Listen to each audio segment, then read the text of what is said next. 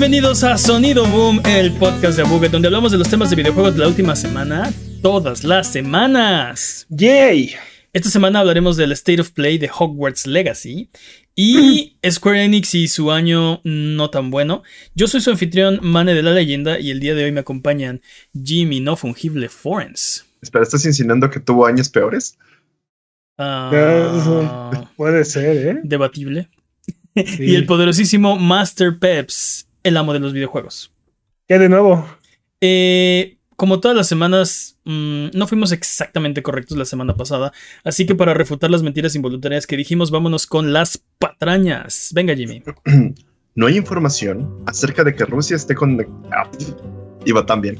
No hay información de que Rusia esté contratando hackers para piratear software, solo que, que las leyes contra la piratería se han suavizado. Es la única información que tenemos. Ok, ok, ok. Pero, ok. A ver qué dijimos, porque no. Es que sí, creo que, creo que, creo que Peps dijo algo así, pero este, no, no estaba diciendo... todo- No estaba, todas las pantallas son mi culpa. no estaba, es que todas las veces son tu culpa. No estaba diciendo que eso estuviera pasando, sino que. Lo insinuó, ¿no? No, lo, lo dijo como. mm, no como parte de la información, sino como un este, escenario acá imaginario. Bueno, la verdad no me acuerdo, pero creo que. Creo que no dijo que estuviera pasando. No dijo. eh, Rusia está contratando hackers para piratear software, sino. Como te imaginas, Rusia contratando acá hackers para. Es diferente. ¿What? O sea, o sea, básicamente es un disclaimer. Esto más que una patraña es un disclaimer. O sea, creo que no dijimos, creo que no dimos la información así, creo que no dijimos, Rusia está contratando hackers para piratear software. Bueno, Ok, descom- este, Me descom- encanta cómo me, me atribuyen. Descompuse a Peps, lo siento. Sí, me, me atribuyen este, párrafos completos de comentarios, nada más para, para aventarse una patraña que no tiene nada que ver. solo te digo que es nuestra única patraña, entonces necesito mi sección. Fin de las patrañas. Ok. Basta de patrañas. Wow, estoy seguro que dijimos otras cosas incorrectas, pero Nos pues, dejaron, nos si dejaron nos- de link. Si no nos dicen, pues nos dejan de linkir. Eh, pero si, si nos cachan diciendo algo que no es exactamente correcto eh, durante la duración de este podcast, nos pueden dejar un mensaje o comentario desmintiendo nuestras patrañas y la próxima semana las desmentiremos para que puedas volver a tu vida normal, que el tiempo retome su cauce, que la fuerza recobre el balance y que el universo recupere su orden natural. Mándanos nuestras patrañas a contact.abuget.com, en abuget.com diagonal patrañas, en nuestras redes sociales, videos de YouTube, streams de Twitch o en discord.io diagonal abuget. Solo tú puedes mantenernos honestos. Por favor, no nos dejes de linkir, manténnos honestos. Es hora de las noticias.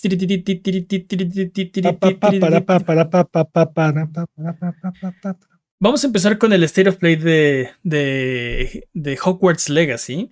Esta semana tuvimos otro State of Play sorpresa, centrado en Hogwarts Legacy. Fueron 20 minutos de, de, de video. Pero antes de... eh, vamos a hablar de videojuegos, pero antes de empezar, eh, cre- creo que es un poco difícil eh, separar Harry Potter de la autora de Harry Potter. Sabemos de las declaraciones de la autora acerca de particularmente la comunidad trans. Y creo que estamos de acuerdo, porque lo hablamos antes del podcast, que estamos de acuerdo en que todos tenemos derecho a nuestra identidad y a vivir una vida como se nos plazca sin afectar la vida de los demás. Eh, pero no tenemos que hablar de videojuegos, vamos a hablar de videojuegos, es lo que, lo que creo que, que nos corresponde. Así que, State of Play, Harry, eh, eh, Hogwarts Legacy, ¿qué opinión les dejó este, pues básicamente tráiler extendido? Bueno, no sé, eh, eh, creo que estuvo muy bien en, cuan- en cuanto a contenido porque fue, fue gameplay directamente y mostraron muchas de las cosas que vas a poder hacer en este juego, eh, que es un mundo abierto, más abierto de lo que yo pensé que iba a ser, pero, Creo- pero creo ¿Qué- que qué? tampoco es Elden Ring, ¿no? O sea, Ju- Justo acabas, ac- acabas de mencionar algo que me interesa, que es este, las expectativas que podemos llegar a tener. Yo tengo mucho miedo. Este, la verdad es que Tengo miedo. la franquicia de Harry Potter es alguna que sí me gusta mucho. Entonces esta parte en la que empiezan a decir, sí, entonces queremos hacer que vayas a otros lados y empiezas... Lo que me preocupa es tener muchas expectativas y que el juego no me llene por eso. Y creo que tienen un... eh, Esta franquicia tiene un gran potencial como videojuego. Tiene esta parte de... Sí puedes ir a estos lugares ocultos, sí puedes ir a estos lugares donde no fuiste, puedes ir a las otras este, a habitaciones de las otras este, ah, de las otras casas. Ajá. Lugares donde nunca tocaste. Entonces, eso me emociona. Eso realmente está súper chido. Puedes tener tu propio estilo de, de mago, ¿no? Y esto me llama mucho la atención. Lo que me preocupa es que también se traduce un gameplay. Esto de ir a la escuela y aprender magia es interesante a mí como persona, pero en un videojuego, mm, ¿qué tanto tiempo voy a pasar en la escuela y qué tanto va a ser interesante? ¿Y qué tanto voy a poder elegir lo que puedo estudiar? Porque vaya, tú puedes elegir, al menos un poco la idea de Hogwarts es que de repente tú puedes encontrar un, libro y de repente tú este, encontrar nuevas magias y empezar a hacer estas cosas y hacer descubrimientos, ¿no? Algo, mucho de lo que pasa como en, en los libros y en las películas. Pero aquí siento que, obviamente como es un videojuego, el, alcance del juego puede estar limitando estas partes y es lo que me preocupa. Um, o sea, Jimmy, ¿nos estás diciendo que te da miedo que este juego no sea Elder Ring? sino que no. sea un Cyberpunk 2077. Uh, uh, uh, sí, y no, porque creo que no está tan hypeado como eso. Pero siento Dude, que la comunidad no, no podría sabemos. hypear demasiado. Dude, sí. el, el, hype está brutal. No sé de qué hablas. Está. O sea. De, después de. An antes de. Antes de este State of Play, este, la expectativa era, era grande y yo vi mucha gente con una expectativa todavía mayor después de haber visto este tráiler, ¿no? Eh, a, mí... A, ¿algo? Perdón. No, adelante, dime, dime. A mí Harry Potter es una franquicia que no necesariamente me habla, pero este juego parece ser un sueño hecho realidad. O sea... Sí. Es, es el juego que nos lleva literalmente al mundo de, de, de Hogwarts, ¿no? Uh -huh. este, puedes explorar toda la escuela, los alrededores. Bueno, es lo que parece, ¿no? Lo que nos enseña. Sí. Puedes ser medio de mundo abierto, este, con eventos, con, con, diferentes temporadas, este, avanzan el año, puedes aprender hechizos. O sea, esto es bully con. Esto es bully con, no sé, Harry Potter. Sí. Esto es bully con, esto es bully con magia. Sí. Sí, estoy, estoy, estoy de acuerdo. Sí.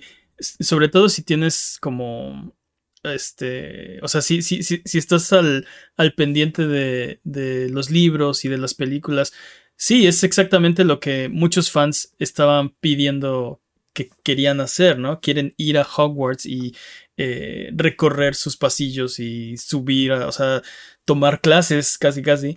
Eh, te, hablabas hace rato, Jimmy, que te preocupaba este, esto de las clases. No, no, no se adentraron mucho en, en el tráiler este. Yo lo que me imagino es que si vas a ir a clases, vas a conocer a los maestros en un cutscene glorificado y después van a hacer casi casi quick time events este, periódicamente. Así de fuiste a la escuela, guiño, guiño. Pero creo que la mayor parte del juego vas a estar eh, explorando por aquí por allá, ¿no? Y si te salen los quick time events, vas a tener este, probablemente cosas extra y, y ya, ¿no? No, no creo que. No creo que se centre, o al menos el tráiler no me dio la impresión de que se va a centrar en las clases.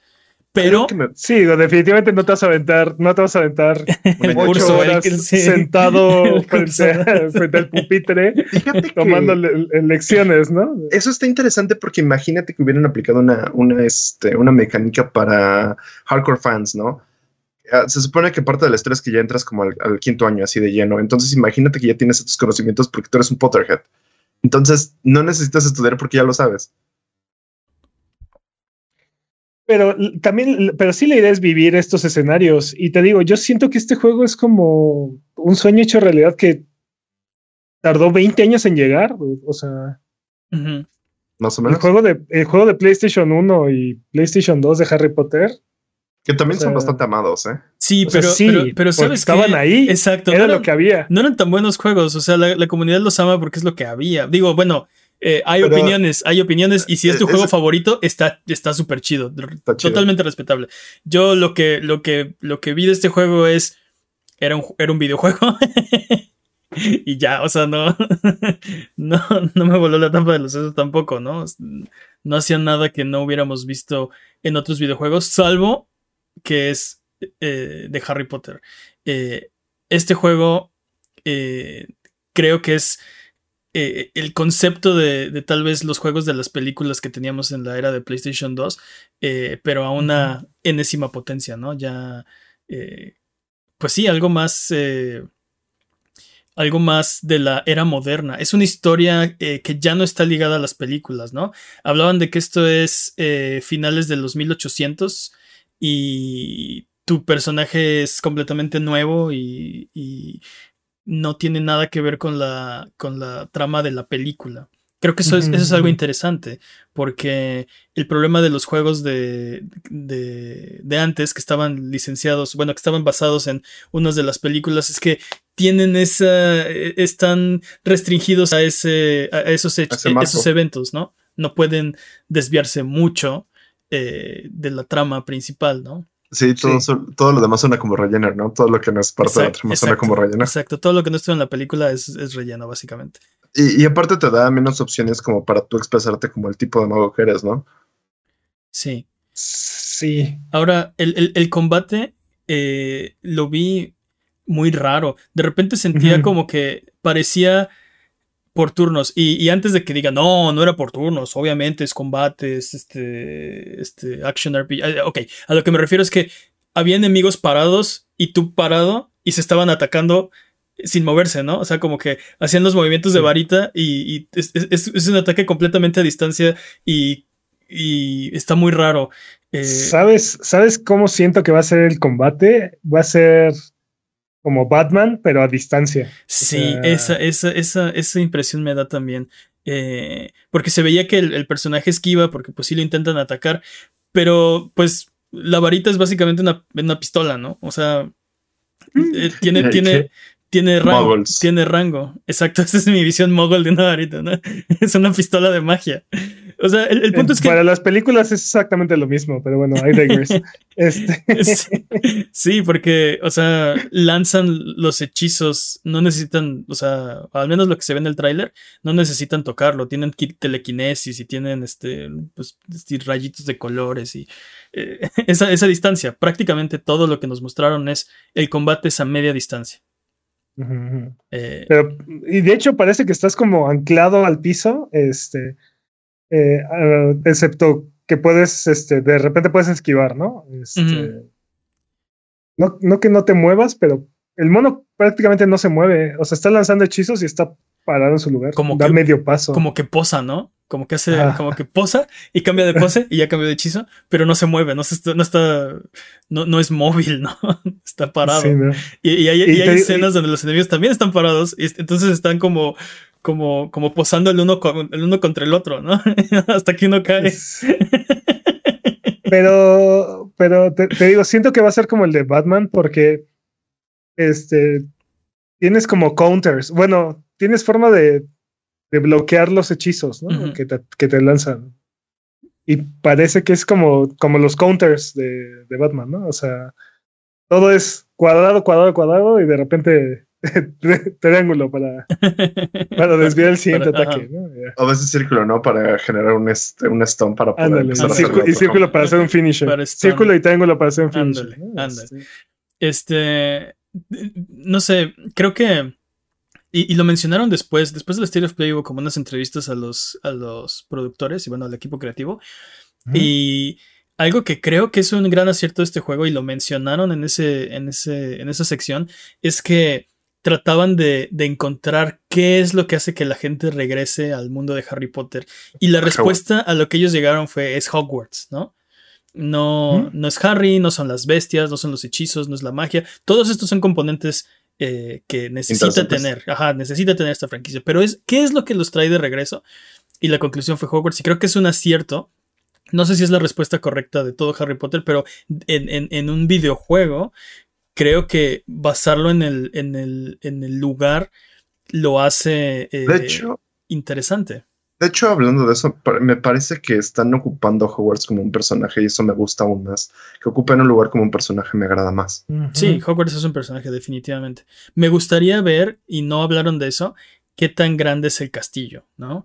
Venimos de jugar Elden Ring y de explorar Stormvale y es enorme y no lo recorres todo, o sea, recorres este Sí, como por encimita, ¿no? Aparte. Pero, pero, pero. Eh, es enorme. Este, este castillo tiene. Bueno, eh, el, de, el de Hogwarts. Eh, tiene la ventaja de que, además de que puede ser enorme, puede tener estos pasadizos secretos y entradas ocultas y portales y escaleras que se mueven y, y acertijos. Entonces quiero ver, me, gustaría ver qué tan, qué tan grande, qué tan vasto va a ser eh, este castillo, porque mi expectativa es que tiene que ser gigantesco a un nivel así ridículo.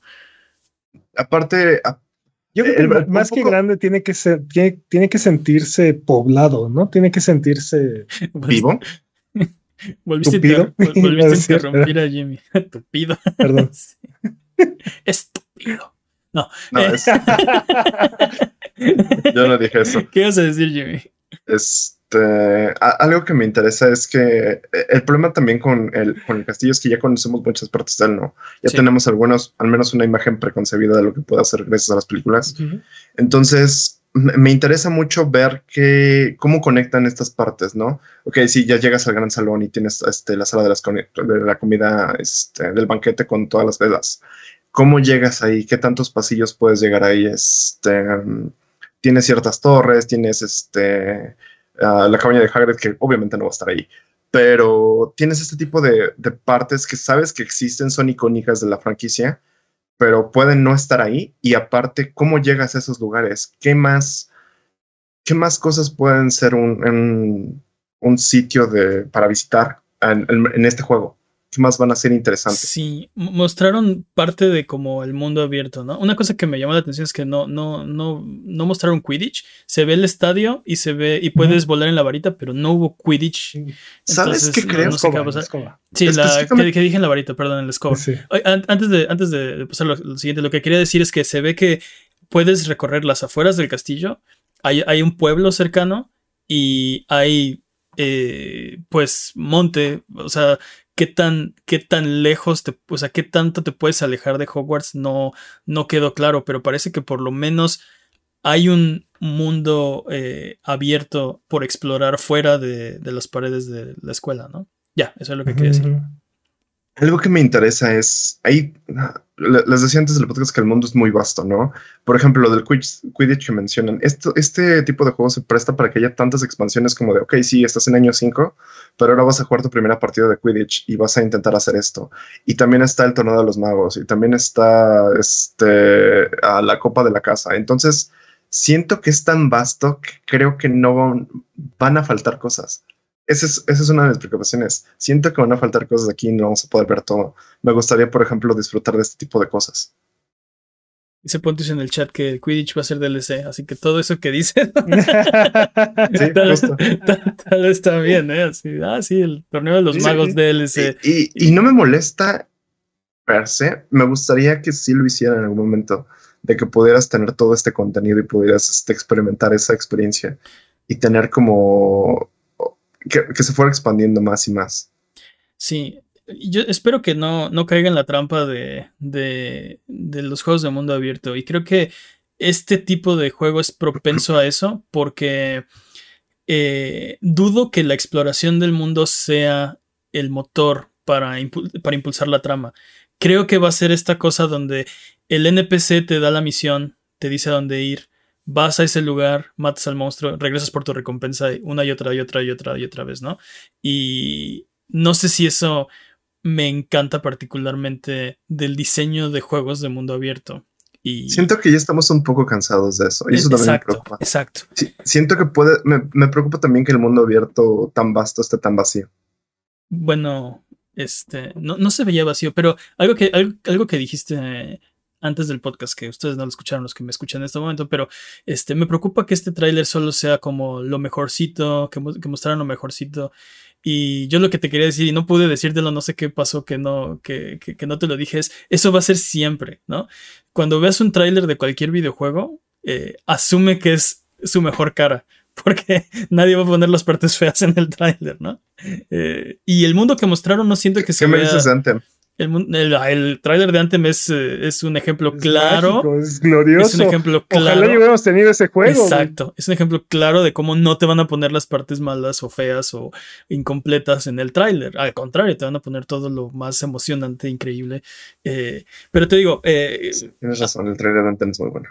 el, mundo, el mundo no se veía vacío, ¿no? Este, aunque sí es una. una creo que es una preocupación válida. ¿Qué, tanto, ¿Qué tanta variedad va a haber? Porque lo que vimos en el tráiler es que peleas contra, contra otros magos y contra enanos, ¿no? Eh, bueno, enanos eran bueno, duendes. Yo creo que, yo creo que podemos dimensionar, perdón. Sí. Este, yo creo que puedes dimensionar este juego como otro juego de mundo abierto. O sea, compáralo con cualquier otro juego de mundo abierto de Warner Brothers. Ah. ¿no? Y. Ah. Mm, Shadow of War. y- Ajá, exacto, ¿no? O sea, tienes, tienes los juegos de Batman y tienes los juegos del Señor de los Anillos. Entonces, puedes Ya. ahí más o menos darte una idea de la escala del mapa, de más o menos cómo puede funcionar el combate, cómo va a ser, algunas mecánicas. No sé, sí, no. sí. Comparando exactamente eso que estás diciendo, por ejemplo, Batman, la ciudad, te digo, es muy vasta, pero la siento vacía. No puedes entrar a casa, solo hay escenarios muy específicos en los que puedes entrar y es solo como en, en ciertos triggers, ¿no? En cuando Pero bueno. cumple ciertas condiciones. El último juego de Batman salió hace patrañas. Sí, ¿Nueve patrañas, años? pero 2000, eh, 2015. Yo creo que 2014-2015. Este, Ujú. y, y sí, un problema de los juegos de Batman es que siempre buscan una excusa para que la ciudad esté completamente vacía. Eh, ya sea que esté evacuada, es Navidad o no sé. el- el- el- hay un pretexto y no hay gente, ¿no? ¿Qué pasa, Sí. ¿Qué pasa en tu ciudad que evacúan en Navidad? ¿Qué? Pues se escapan todos los, los villanos de Arkham, entonces se evacúan la ciudad. Pero, pero bueno, o sea, es- ahí puedes hablar de limitantes de, del motor de la época, ¿no? Este, Sí, Pero sí, más o menos como por ahí se debe de sentir el juego. Mira, ¿no? la- la- Seguramente van a haber áreas pobladas y van a haber áreas vacías. Es, ¿no? exacto, Ah, hay, hay un poblado ahí que se llama Hogsmeade, creo. Y, y- y la ventaja de este mundo es que tiene la, la excusa de por qué está vacío, ¿no? Pues es que no, o sea, es, un, es el monte. ¿Qué, qué esperabas aquí? ¿El Co- ¿Coachella o qué? No, este, es, es, es este. Avándaro. Sí, Avanda. no, es la montaña, o sea, ¿qué, qué, qué va a haber? Pues nada y osos y ya, ¿no? Eh, Entonces, este, tienen, ese, tienen esa, esa ventaja de, de no necesitan que esté ah, poblado cada rincón, pero sí necesitan que haya contenido en, en todos lados. Y Mira, Se ¿Qué? ve bien. se ve Se bien. ve bien. Yo, yo creo que se ve bien. Fue una primer, una muy buena primera impresión. Sí. Vamos a ver qué, qué más sale, ¿no? ¿Qué más? Se ve Yo- mejor que cualquier otro juego de Harry Potter que yo, yo, yo recuerde. Y no solamente eso, o sea, es, es, el, es el castillo, es, Ho- es Hogwarts, ¿no? Ujú. O sea, lo poco que hemos visto, las pocas áreas que hemos visto, es, es tal cual lo que te imaginabas que, que iba a ser el, el castillo o incluso más, ¿no? Este. Sí, sí, sí. Y, y ojalá que se sienta así. Es, eh, mi, lo que me gustaría sentir este, tras jugarlo es que es enorme y, no, y, y, y sigue y sigue, y hay cuartos y hay cosas por explorar, ¿no? Esa, esa, eso me encantaría. O no, otras 150 horas de juego, no, por favor. ¿Qué? Estaría bien, o sea, qué un no? juego. Sí, o mientras sea, mientras el disfrutes. contenido, exacto. ¿Cuál es Las, el las, las estoy disfrutando odiando un poco. Eso de no dormir me está afectando un poco. Bueno, Y mira, sea de 8 horas o de 150 horas, mientras la experiencia sea agradable, o sea, mientras, sí, no sea... Mientras lo disfrutes, creo mira, que está bien. La, ver- Ah. la verdad, por lo que vimos en el tráiler de hoy, yo le pronostico unas 15-20 horas, ¿eh? No creo que sea, ¿Canta? no creo que sea tanto. Algo que, algo que, hablando de trailers y lo que vimos en el State of Play, dicen que va a llegar para Holidays de este año, ¿no? ¿Creen que sufra Retrocities? Pues ya la Mm. sufrió porque estaba anunciado para ¿qué?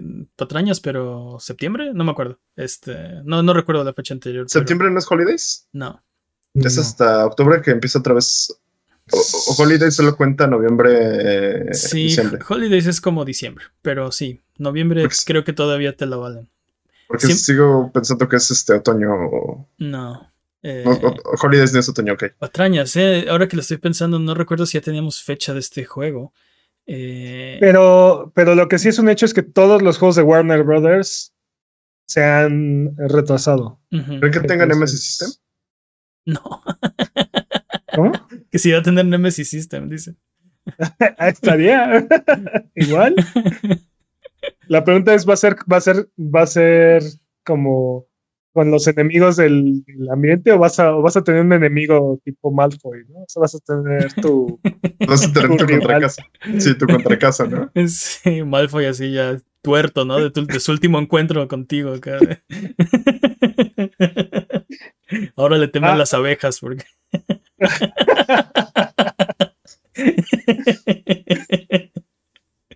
o volvió de la muerte, ¿no? También. Ustedes serían Sí, magos digo, oscuros. tal vez. tal vez pueden tener como un sistema de... como de... Ah, de... de- ajá, sí, muy bien. Ok, sí. Se Exactamente. apagó mi cerebro. Pero Sí, de, este, de fama en la escuela y de reputación. ¿no? Entonces, si lo vences, se cae de la. No es que se muera, sino que. Cae de Perdió la. toda su- Ajá, cae de la. Del, entonces ¿cómo se dice? de alguien la más clasificación, ¿no? Sí. o- obviamente lo están, lo están pensando mal. Es una escuela. Esto podría ser un anime de esos en los que compites por la posición en la escuela. Sí, por eso. sí, por eso, Obviamente. por eso. Tienes tu prestigio y, Exacto. y entonces este, va subiendo y hay un Nemesis System de prestigio donde no se mueren, pero bajan del ranking hasta que se, o sea, ya se caen del ranking, ¿no? Los Y- expulsan de la escuela. Ándale. Ya estamos inventando otro juego, ¿no? Acá. Llámanos, bueno. sí, bueno. sí, Sí. No, no, no, espera, esto me interesa. Sigamos hablando de esto. sí, sí. Bueno, Hogwarts Campus, este, Campus Experience. Campus Iztacalco, ¿no? Acá. No. Ya estamos haciendo bullying, básicamente. ya vámonos. Prepa 5. Bueno, eh, um, ya para terminar, eh, um, ¿qué más podemos decir? ¿Qué, qué calificación le dan a este a este tráiler? ¿El trailer? Sí. Dos Como medio. yo creo que. Yo creo que 10. uf. ¿10? Ok. Sí. Jimmy, ¿tú qué, qué opinas? Yo le doy dos moguls y medio. Dos moguls y medio. Ok. bastante. Yo le doy 10 puntos para Gryffindor. Ok. Este, depende de cómo esté el medio mogul, dude. Piénsalo. Ah, Parece ser que puedes elegir tu casa, ¿no? Sí. No estoy seguro si la puedes elegir o te la eligen por ti. Creo que sería muy horrible que te lo dijeran por ti. ¿no? Yo como, creo que no. "Pero Yo, yo creo No, pero, dude, así dice, yo sabía que soy un Gryffindor, maldito sea, yo ya hice mi test. Todos, todos van a, o sea, el 99% de la gente va a escoger Gryffindor si le das la oportunidad. ¿Sabes Porque que no? ¿quién quiere ser dude, Hufflepuff? Dude, patrañas. Hay muchas personas que quieren ser Hufflepuff. Hay muchas personas, sí, ¿De sí, qué sí, sí. hablas? ¿Qué porcentaje de personas son? O sea, no lo sé. el problema es que, ten- el 3%. problema O es sea, que definitivamente tendrías, no es 25, no es 25% para cada casa. tendrías como, tendrías como 75% Gryffindor, 20% Nah. Slytherin y, Nah. y los demás. No, Patrañas, no. patrañas. Sí, patrañas. seguro de que hay una, esta- una estadística de eso. Hay que, hay que buscar eso. yo creo ¿eh? que no está, yo creo que no son 25, 25, 25, 25. Y, No, pero no es estar tan y desbalanceado. si a la gente no, eh, si a la gente de Hogwarts no le dejan escoger su casa, ¿por qué te van a dejar a ti escoger tu casa? O sea, el sombrero escoge. Técnica- técnicamente tú escoges Tú tu casa. puedes escoger mi cara. Tienes Sí, un buen punto. ¿Cómo no voy a escoger mi casa? Tienes un buen punto. Puedes ¿De qué escoger tu cara en este, en este juego. Eh, tienes toda la razón. Ok, está decidido. 10 puntos para Gryffindor. Eh, vámonos con lo que sigue entonces. Em, vamos a hablar de Square Enix. Y recientemente sacaron eh, Chocobo GP. Y después de Babylon's Fall, pues no Qué sé. vergüenza los dos eh, casos. No sé, ¿eh? sí, no, no sé- no sé cómo ofrecer esto. El punto es que no dio la, la mejor impresión Chocobo GP.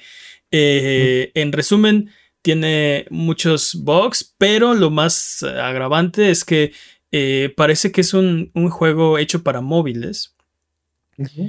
Pero, pero cuesta 50 dólares, ¿no? Está atascado de, de microtransacciones, está atascado de, de micropagos, está atascado de Battle Passes, está así. Parece de verdad diseñado to para play. free to play, sí. Y esto viene de las, de las faldas de Babylon's Fall, que, que no recuerdo un fracaso tan fuerte en la historia de, de, de- de Square Enix, al menos en la historia reciente.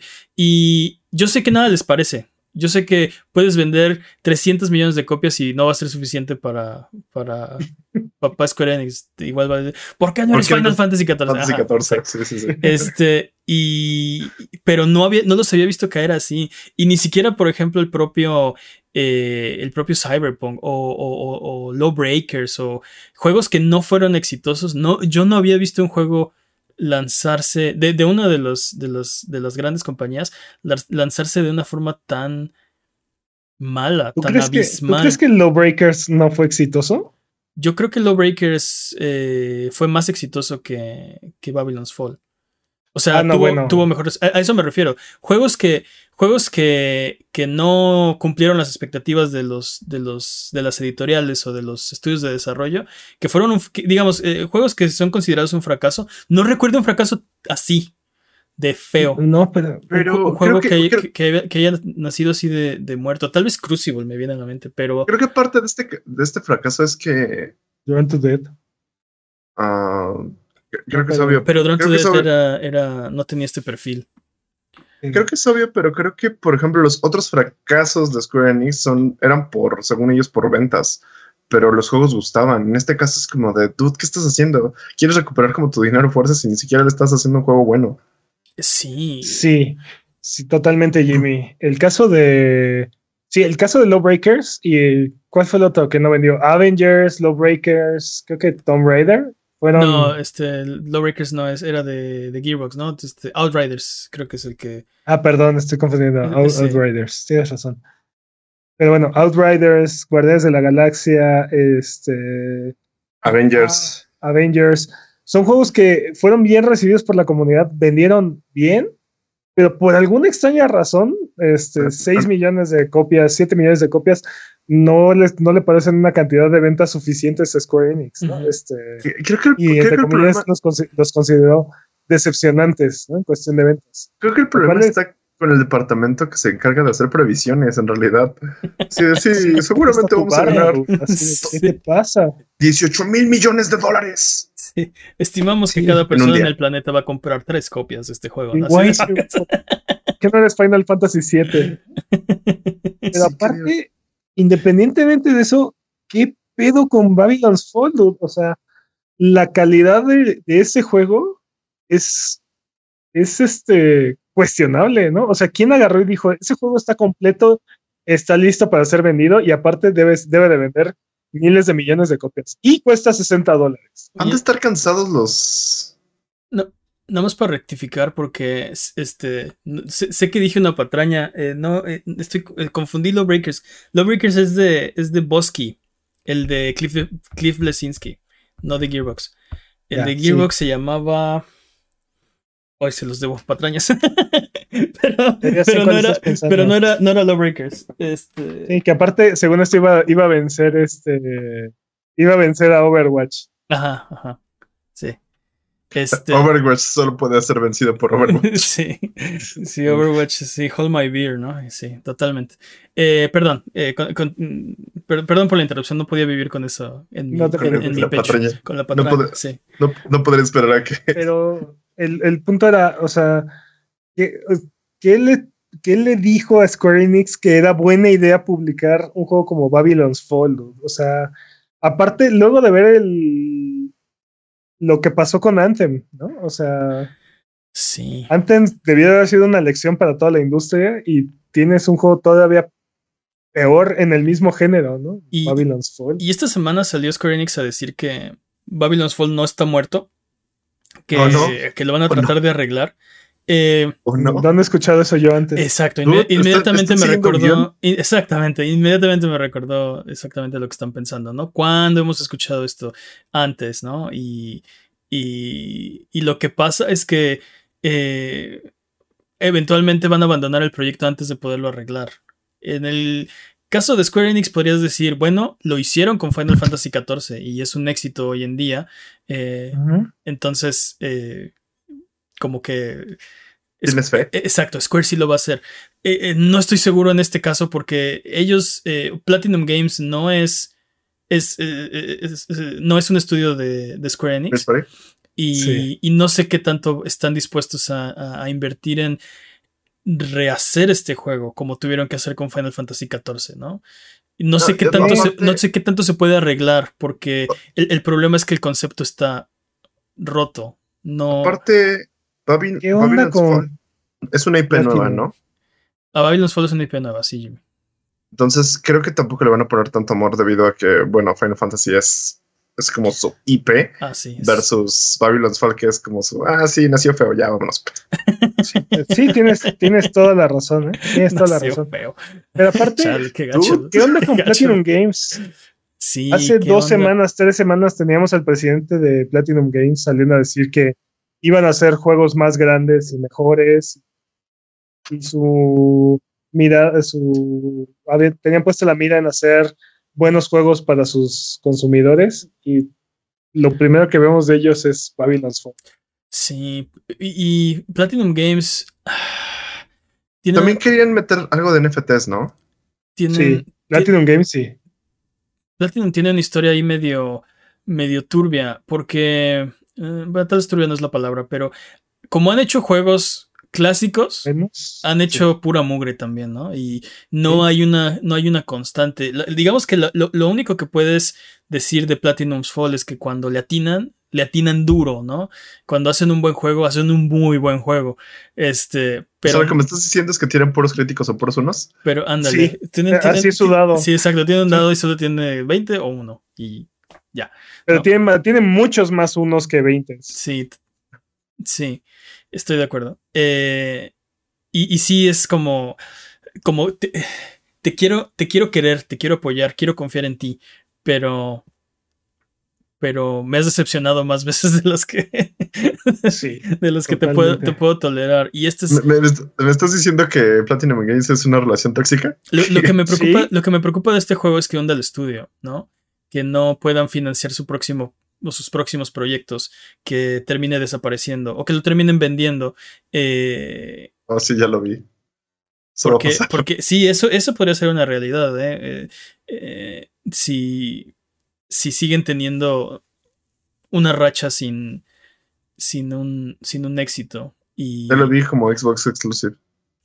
Y, y- y volviendo al tema de, de Square Enix, Babylon's Fall es, es terrible y Platinum es- creo, creo que no está en un buen lugar en este momento. Pero, ¿qué onda con, con Square Enix? O sea, para, para reca- reca- retomando el tema de Chocobo GP, ¿no? Hicieron su versión de, del casino, pero con cover de, de 50 dólares, 60 dólares, Sí. para niños. Aparte. O sea, Ajá, o sí, sea- sí, sí, sí. Ha sido más ruin, dude, ¿qué onda? No. Sí, sí. No, no entiendo. ¿Por qué? Incluso si este juego fuera es únicamente free to play, sería bastante cuestionable. Y aparte, creo que este juego tiene una versión free to play, ¿no? O bueno, es como una especie de demo. N- No es un demo, pero, o sea, es, es más que un demo, es, es menos que, que el juego normal, ¿no? Y todo cuesta también. O sea, te da, lo, lo que sí te da acceso es a, a- a pagar por todo. Pero, pero está, es, es free to play, ¿no? Tiene, está limitada, digamos. No es un, no es un, no es tan pequeño como un demo, pero tiene muchas limitaciones. Eso sí, si quieres gastarle, adelante. Aquí, aquí está donde puedes meter tu tarjeta de crédito. Mm. Entonces, este, el, el- el problema es que, ok, haces un juego de estos, bueno, no, no, no puedo decir que, que me encanta tu idea, pero que lo, que lo hagas con estos personajes cutsies en un, en un género de Mario Kart enfocado a niños, oh. Sí, sí. vibras de, de EA, así de... Ni ella es tan malvado. ni- ah, wow, wow, Ay, ay, Joras. wow. Sí, no mientas por convivir. No los retes, ¿no? Eh, pero. pero sí, y, y- y- sí. y no, no se va a ver reflejado nada de esto en, en la clasificación del juego, ¿no? Olvídate de la calificación, porque aparte, otro problema con este juego es que tiene muchos eh, problemas técnicos, ¿no? No, no es el juego pulido que esperarías por 60 dólares. eh, entonces, ¿qué, qué, ¿Qué diablos? qué rayo? Sí, qué rayos. O sea, o- Y, o sea, lo- y yo estaba que- emocionado por este juego, aparte, o sea, pintaba bien.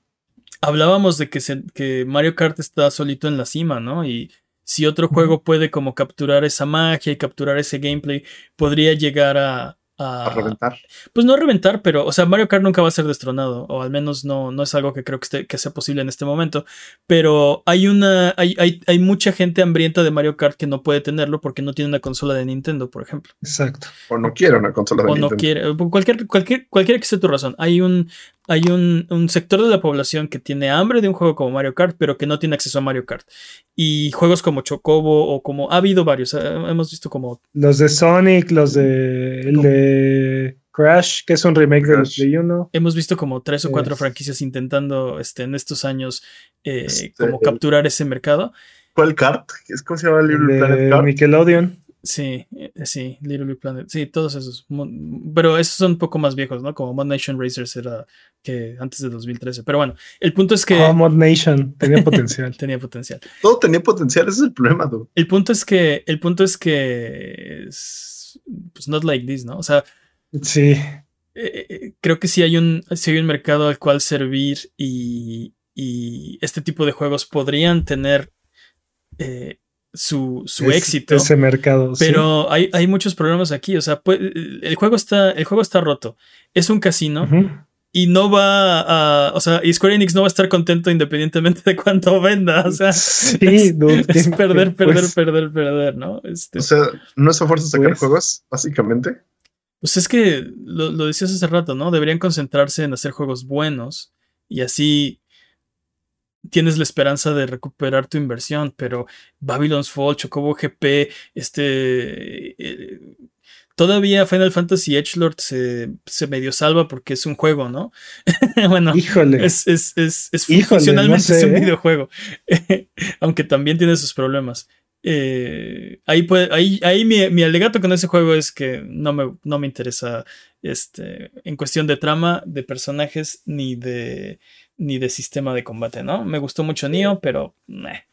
Square, Square Enix creo que ahorita está en la misma posición que EA estaba hace un tiempo, donde el único estudio bueno, o bueno, está ahorita EA. e- e- El único estudio que está sacando la casta por toda la compañía es, es este, es el de Final Fantasy XIV, ¿no? O sea, bueno, y, y Luminous, pero vamos a ver, o sea, hasta no ver Forspoken, sí. me, me guardo mi, mi comentario, pero Dude, tengo se fe, están tengo, tengo fe en ese estudio. Pues lo acaban de retrasar, ¿no? O sea, Sí. también. Sí, sí, sí. Y- le dicen. Digo, no. Sí, sí, sí, nadie le dice mundo, así. Todo el mundo le dice así. Eh, sí, yo creo que no va a vender lo que Square Enix quiere tampoco. No porque no vaya a vender bien. Creo que, como dice Jimmy, ¿no? La- las metas de ventas de, de Square Enix van a ser que. O sea, Ridículos, Sí. sí. Creo que, que- te digo, creo que lo primero que deberían de hacer es despedir al dude que hace las, este, las estimaciones, ¿no? Así de, sí. si vamos a vender un trillonción de dólares. Dude, esa cantidad no existe. Un trillonción de dólares. estás despedido. Y el de las gráficas también. Pero. Pero yo, ¿por qué? Pues no más. Ya, vámonos a lo que sigue, ¿no? Bueno, ¿quieren Sí, agregarle algo más a, a- a Square Enix? Lo, Eso- lo único que tengo- no tengo- veo una solución ah, de corto plazo, dude, ¿sabes? Yo- quiero esto agregar-. Quiero agregar algo para incendiar un poquito, Mane. ¿Creen que estos ¿Gasolina? sea, sea el. Todavía no. ¿Creen que esto sea el principio de una posible compra de Square Enix? ¿Creen que está en crisis Square Enix? Mm, no sé si están en crisis, pero creo que si siguen así definitivamente se van a meter en problemas. Eh, Square Enix es, es una compañía que es, es muy querida para mí por la parte de Squaresoft, ¿no? Yo era súper fan de los juegos de Squaresoft en la era de PlayStation 1 sobre todo. Sí, Eh, Sí. y luego de, de la fusión, después de la fusión, no ha habido algo que me prenda tanto como Final Fantasy VI o 7 o Uh. 8 o 9, ¿no? Mm. este, A eh, mí. Eh, termina, no, perdón. sí, bueno, eh, tú, tú preguntaste, ¿crees que esto sea eh, posible una adquisición?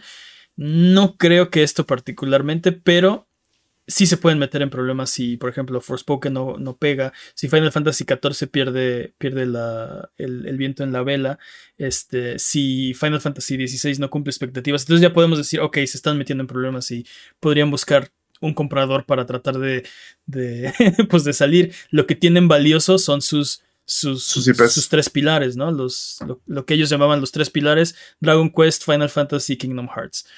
Eh, entonces, Y, este, y los tres siguen funcionando. eso, pero- eso es muy valioso para, para esa compañía. Siento, Dime. siento que este tipo de, de, llamémosle estrategias, aunque no lo sean, de intentar sacar la mayor cantidad de dinero posible, creo que a mí me indican, o yo pienso, que indican que alguien los está presionando mucho en el, el factor financiero.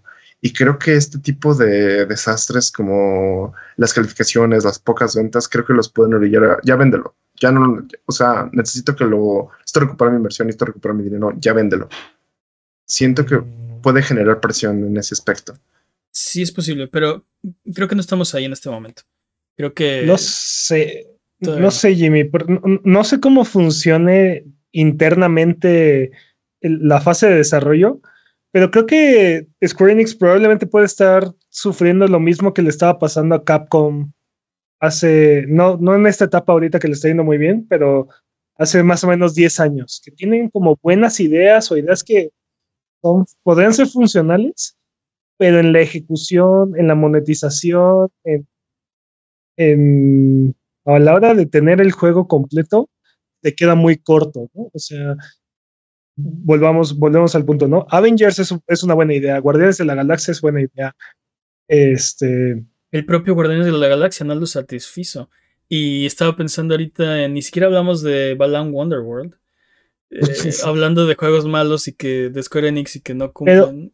en el papel el juego es una buena idea, o sea, Balam Wonderworld es, en el papel es una buena idea, pero a, la hora de ejecutar, Tam- también me sorprende un poco que, por ejemplo, no hagan ciertas cosas que queremos algunos fans. Algunos fans. mm, no, Unos por eso. Sí, algunos fans. Unos fans, ajá. Me gusta fans. Es este, como por ejemplo, este Deus Ex. No, no hemos sabido nada de Deus Ex. Pero es el punto con Deus Ex, con Tomb Raider, es que no vendieron Dude, no para- me quiero. para O sea, ellos. Tú, tú, olvida- ese- tú olvídate de si no punto. vendieron para tu corazón. Para el- ellos, sus, sus hojas de datos, no sé, no vendieron. Así, sigo diciendo, despidan al dude que hace estimaciones. Pero ese es el punto, por eso no los ves ahorita. Porque si Deus Ex hubiera vendido, no sé cuántas copias esperaban vender, pero este Mankind Divided vendió, no sé, 12 millones, que es lo que ahorita vendió en el ring y todos están, están contentos, así que me imagino que es un buen número. Eh, ah, está- ya, habrí- ya habrían hecho otro. pero te digo, volviendo, volviendo al punto, no es que no es que no esté bueno, al menos yo siento que no es que no esté funcionando internamente la el desarrollo, ah, sino que hay, hay una parte ahí, no sé si sea dirección o este, conceptualización, no sé, monetización, que no está funcionando, porque tú ves estos juegos en papel y se ven bastante bien, se ven prometedores. O sea, todos podrían ser grandes éxitos. Poder- podrían, incluso en papel, podrían aspirar a juego del año. Pero ya que los tenemos aquí, es así de, "Ah, ¿qué es esto? Es ¿O por qué está este juego así? ¿Por qué está tan roto? ¿Por qué no funciona? O sea, Es porque Es- sí. eh, eh, mi preocupación con ese argumento es que podrías tal vez decir eso de todos los videojuegos, ¿no? En papel suenan bien. Este. Y. Y pues no sé. eh, cre- Creo que el punto es que. Este. Si los produjeron es porque pensaron que eran buenas ideas, ¿no? El problema es que ya la ejecución está muy mal. Y ahora estaba pensando, por ejemplo, que no tienen. No, no son puros fracasos porque sus juegos de HD2D les funcionan. Tenemos ahorita Triangle Strategy, ¿no? Que, que le está yendo bien. sí, pero no, que- no, compa- no podemos comparar el, el perfil de un juego como Exacto. Triangle Strategy con... Pero, pero está raro. Siento que uh, dijeras, es que se están arriesgando demasiado y están perdiendo, no se arriesgan, pero tampoco. O sea, están, ¿No? están, están copiando en Mario Kart y le salió mal y lo están haciendo mal, ¿sabes? O sea, no es como, no, intentaron Sí. hacer esta cosa súper revolucionaria que, y, y salió mal porque nadie, nadie le entendían. No, no está funcionando así. Están haciendo este lookalikes y lo están haciendo mal. ¿Sabes en qué parte se arriesgan? Y yo creo que es una lástima que no les estén saliendo las cosas porque eso es lo que a mí me gustaría ver de otras compañías. Este. IPs nuevas o proyectos nuevos, ¿no? Este, por ejemplo, Babylon's Fall sería una IP nueva, Balan Wonderworld sería una IP nueva, Ch- Chocobo GP Forspoken. no es Forspoken es una IP nueva. Este, entonces a mí me gustaría que les fuera bien porque quisiera que otras compañías hicieran lo mismo. Y lo que hacen estos fracasos es que regresen a, ok, ¿qué es lo que nos funciona? Los tres pilares. Vamos a hacer eso, ¿no? Más Final Fantasy, más Dragon Quest, más eh, Kingdom Hearts, que no está mal, siempre y cuando vengan ahí en un cóctel de cosas nuevas. Eventualmente, eventualmente las, este, o sea, la, misma franquicia aburre, ¿no? Y entonces se van a quedar, o sea, se, arriesgan a quedarse sin nada de, ya no estamos creando nada nuevo y nuestras franquicias existentes ya están estancadas, ¿no? Entonces, bye. Pues algo que había escuchado una vez, creo que de MadPad, decía, este, sí, sí, sí, tenemos juegos de Mario, de Mario por doquier, tenemos este Mario Kart, tenemos Mario Party, tenemos etcétera, pero estos juegos financian los, los experimentos locos de Nintendo. Creo que deberían de ser algo así. Deberían de estar como, sí, tenemos nuestros Final Fantasy, tenemos nuestros este, Drop Quest y tenemos nuestro, se me olvidó otro pilar, pero tenemos estos juegos. Kingdom Hearts. Gracias. Este, pero, pero, pero para, para, para financiar los experimentos necesitas tener éxitos, ¿no? Y el, problema es que, por ejemplo. 14, pues, sí, es el, o sea, hablamos de ese, ese, ese, está, ese está bien. Pero por ejemplo, Final, Final, Fantasy XV estuvo. Eh, antes era Versus 3, estuvo en Development Hell mm, un milenio y luego salió como Final Fantasy XV y no vendió lo que ellos esperaban, ¿no? Porque. Porque nunca Porque no se puede. Es que Entonces. Incluso ve lo que le hicieron a la, a la franquicia de Final Fantasy. O sea, tuve Final Fantasy 13 o sea, y, sus secuelas. y lo que fue Final Fantasy XV, ¿no? Y, no solamente ya el, juego ya completo, ya con todo el DLC y con todas las, las, partes de historia mejoradas, ¿no? Sino lo que fue en, el lanzamiento de ese juego. Sí. Entonces, no, no, no está a la altura de la calidad que esperas de ese tipo de juegos, ¿no? Entonces, te digo, siento que están, eh, les está pasando lo, mismo que le pasó a Capcom, ¿no? Que nos estaba dando juegos como Resident Evil 6. de ese no hablamos, niño. Oh, no. Es que esa es, la, esa es la situación, ¿no? O sea, está, están utilizando franquicias nuevas y viejas para hacer juegos que no, no le están dando el clavo. No necesariamente es este. Sí, no, no, no, no es que la gente no conozca la IP Sí, sí. Vamos a ver qué pasa. Podrían, podrían entrar en un periodo como el, de Capcom, ¿no? Que se tuvieron que medio reinventar y, lo, han hecho muy bien. Este, Tuvieron por ahí. ¿eh? Cambiaron el enfoque, siento yo. Copiar el copiar un tráiler de Kojima. Hay que hacer eso. Un demo jugable de Kojima. este, hablas de Pragmata. Bueno. no, estoy hablando de Silent Hills, pero sí. Uh. Vámonos con lo que sigue porque esto es Sonido Boom y Sonido Boom es tu podcast, así que no dudes en decirnos las noticias, puntos, eventos u opiniones de la industria de los videojuegos que quieres escuchar. Si tienes algún tema que te gustaría que discutiéramos, eh, no dudes en mandárnoslo por Twitter, Twitch, YouTube, Instagram, por el chat de aquí, el chat chat Buget que se está con nosotros y lo discutiremos en el próximo episodio. Nos puedes encontrar como a Buget. También ven a platicar de videojuegos en la semana en discord.io diagonal a Buget, donde seguimos hablando de videojuegos entre episodio y episodio. Y no te olvides que estamos en Twitch de martes de Valer Barriga a viernes de Sonido Boom en las noches para que vengas a pasar el rato, jugar videojuegos, vamos a reírnos un rato. Es hora de la siguiente sección. Eh, vámonos con el speedrun de noticias. El speedrun de noticias es la sección donde hablamos de las noticias que son importantes, pero no son tan importantes como para dedicarle su propia sección. La categoría es podcast por ciento. El corredor de este año es Master Peps. ¿Estás listo, Master Peps? Listo. Speedrun de noticias en 3, 2, 1, tiempo. Eh, hay más compañías que buscan apoyar a civiles en Ucrania. Bandai Namco ha donado 100 millones de yenes este, para ayudar a, los civiles. Y el paquete para apoyar a Ucrania de itch.io ha recaudado 5 millones de dólares. Súper bien. Sí, también en el mismo tema, EA ha removido a los equipos de Rusia y Bielorrusia de sus ligas de esports jugadores y equipos de Rusia y Bielorrusia no pueden participar en Apex Legends Global Series y FIFA 22 Global Series. Ok.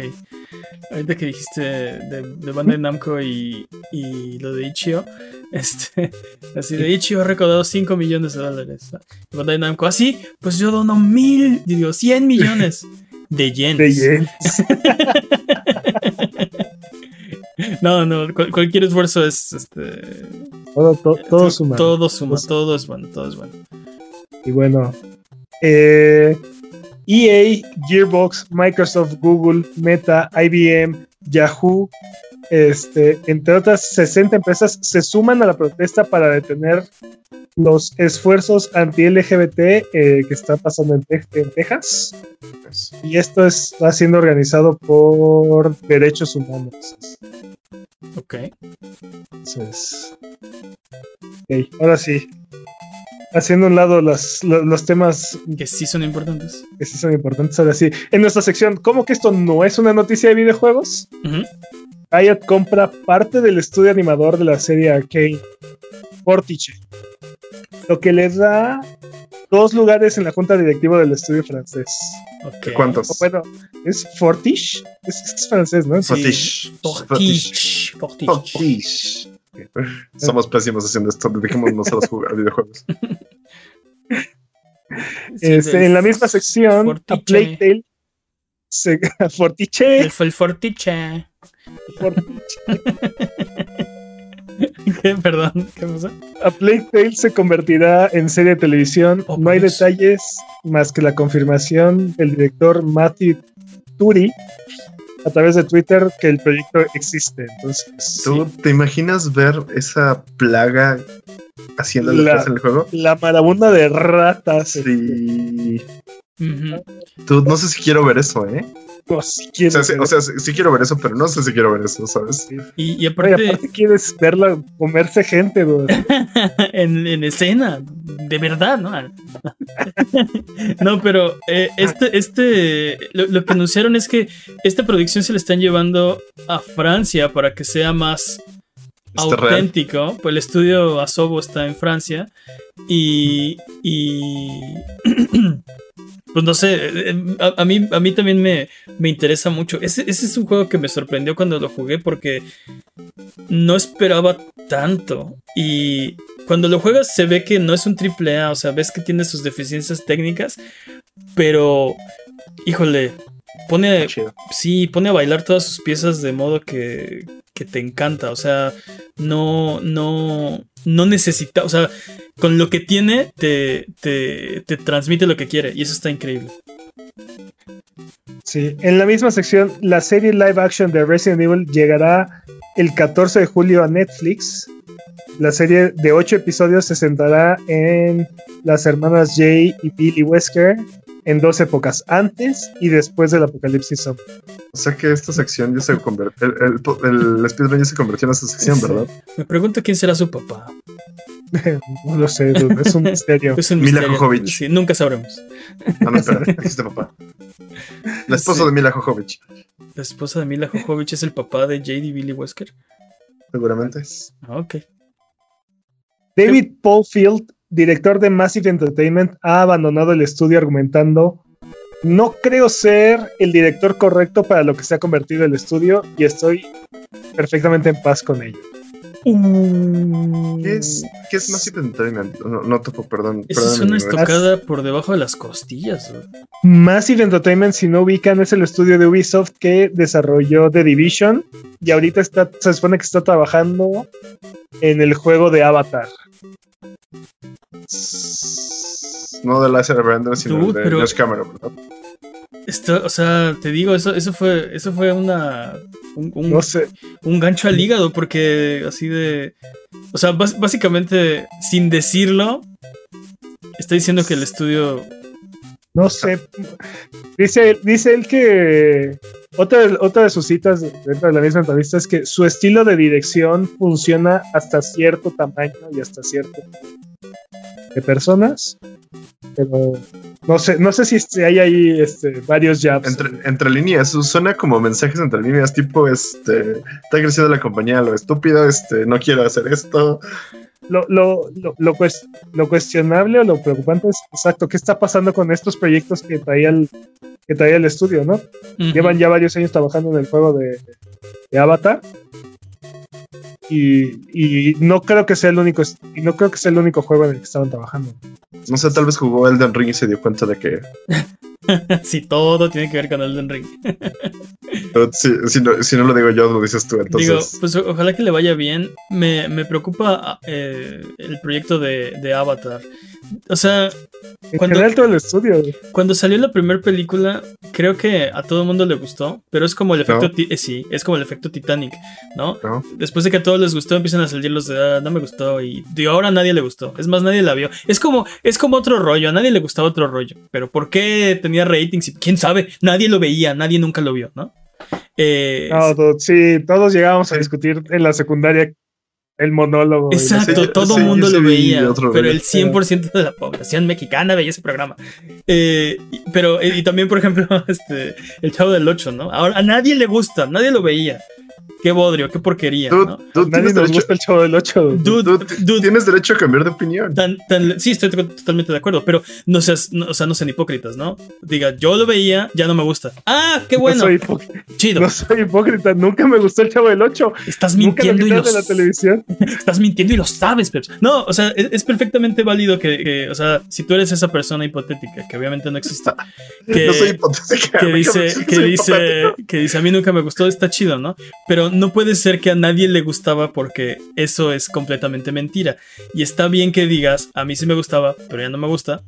Y está bien que digas, yo sí lo veía, pero ya no lo veo. Recuerda, recuerda que, que este tipo de, de productos que llegan más lejos de lo que normalmente es el alcance de, de la audiencia, o sea, tanto Titanic como Avatar fueron las películas más taquilleras de la historia Exacto. por muchísimos años. Quiere decir que llegó a mucha más gente de la que normal. Es la estrategia de Nintendo. Llegó a mucha más gente de lo que regularmente. Y, y no quiere decir que a, a todos hayan amado esta película, pero alcanzó a toda esta gente. sí. O sea, pero, pero sí, Avatar no es la película más taquillera de la historia porque nadie la vio. ¿Cómo? Avatar no es la película más taquillera de la historia porque nadie la vio. O sea, todo mundo la vio. Por eso Sí, es la que- película más taquillera de la historia. puso- sí, Creo que puso más, más un silogismo. No, lo que él quiso decir es. No.